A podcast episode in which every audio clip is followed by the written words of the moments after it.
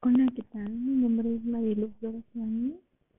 Eh, primero que nada, excelente día.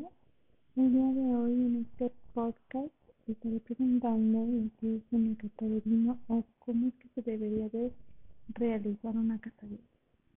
Bueno, para empezar tenemos que decir el nombre del vino. Este, después en qué tipo de botella es, este, como decía, el nombre del vino, la denominación de origen, eh, las bodegas en donde ha estado, este, se ha estado haciendo ese, vino, este, la añada, la cepa, ya sea tempranillo, Malbec, Pinot Noir, este, cuánto dura su crianza, el grado de alcohol que maneja ese ese vino porque hay algunos que son de graduación un poco baja y unos un poco más alta bueno para la cata tendremos que ver tres fases. Empezaremos por la visual. La visual empieza de la intensidad de color. ¿qué es la intensidad de color? es la sustancia, son sustancias responsables del color del vino, que son llamados polifenoles o fenólicos. Después tenemos que son los antencianos.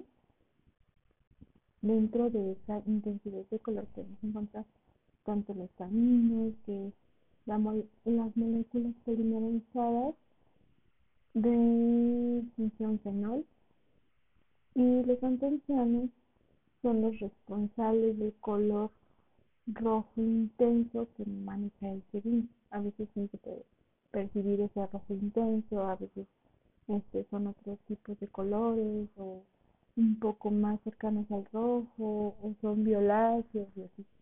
Después tenemos que la limpidez.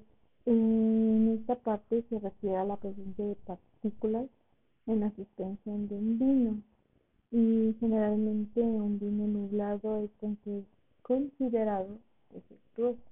Bueno, para ser más específicos, este, eh, la limpidez es que cuando vamos a empezar a hacer la cata y le damos, como que giramos la copa, ahí podemos ver ciertas partículas que tiene ese vino. A eso se le llama pozos y son pozos muy pequeños. Y después seguimos con los tonos destacables por el catador.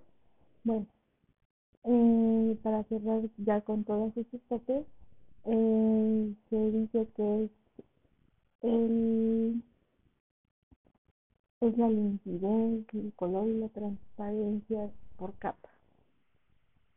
¿A qué se refiere eso? Que, qué tonos este, nosotros como sommelier o catadores de niños estamos este, visualizando durante esa cata qué es lo que tiene ese vino de especial. Sea, ahí lo tenemos que describir en una hoja de cata. Bueno, seguimos con la fase olfativa. En la fase olfativa se encuentra la intensidad de aroma.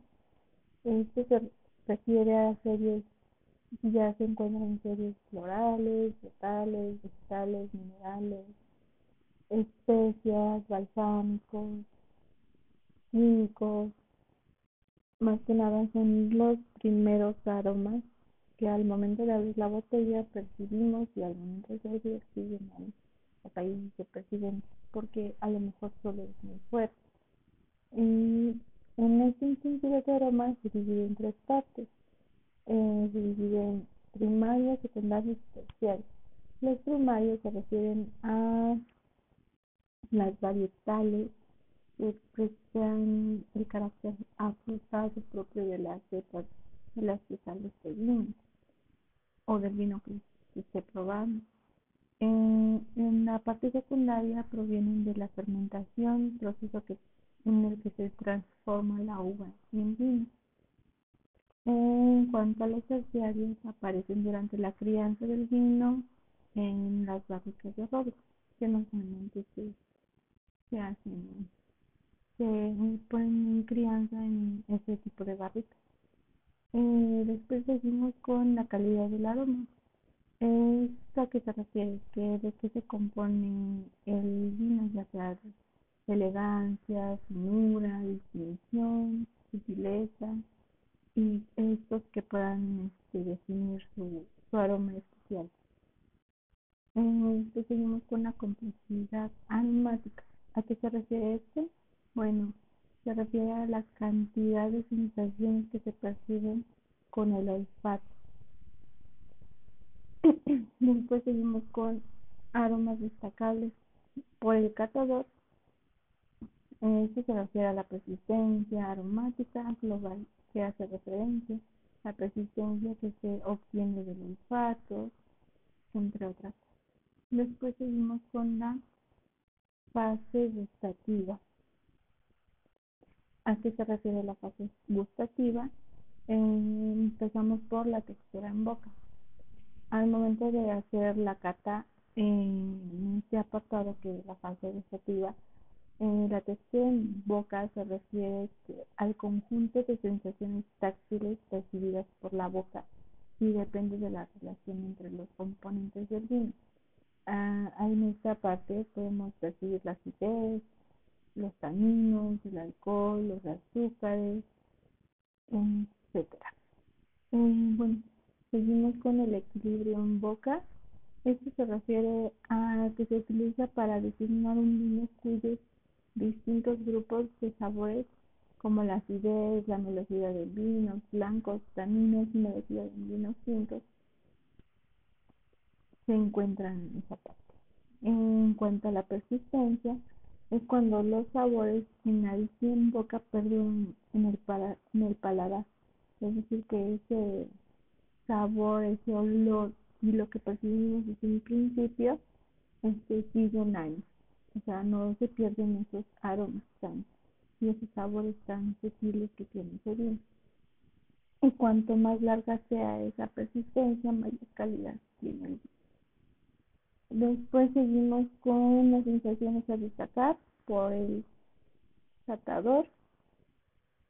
Este, ¿A qué se refiere? Es aterciopelado, o sea, se refiere a un vino armonioso, ligero, eso es el aterciopelado. Este, después seguimos con el aspecto. Si es un vino rudo, el estructurado se refiere al sólido rico en taninos, al licoroso, ya sea dulce, rico en azúcares. El vivo se refiere que tiene una acidez muy notable y el redondo se refiere que es armonioso y aterciopelado. Después de hacer esta cata y describir en nuestra hoja de cata eh, qué es lo que encontramos en el vino que estamos tratando. Después vamos a la temperatura de servicio a la que se debe servir ese vino, con qué se puede maridar, en que ciertas ocasiones también se puede maridar. Eh, después podemos, este, al final de nuestra hojita de cata, aparecen los comentarios sobre la cata, la observación y todo eso.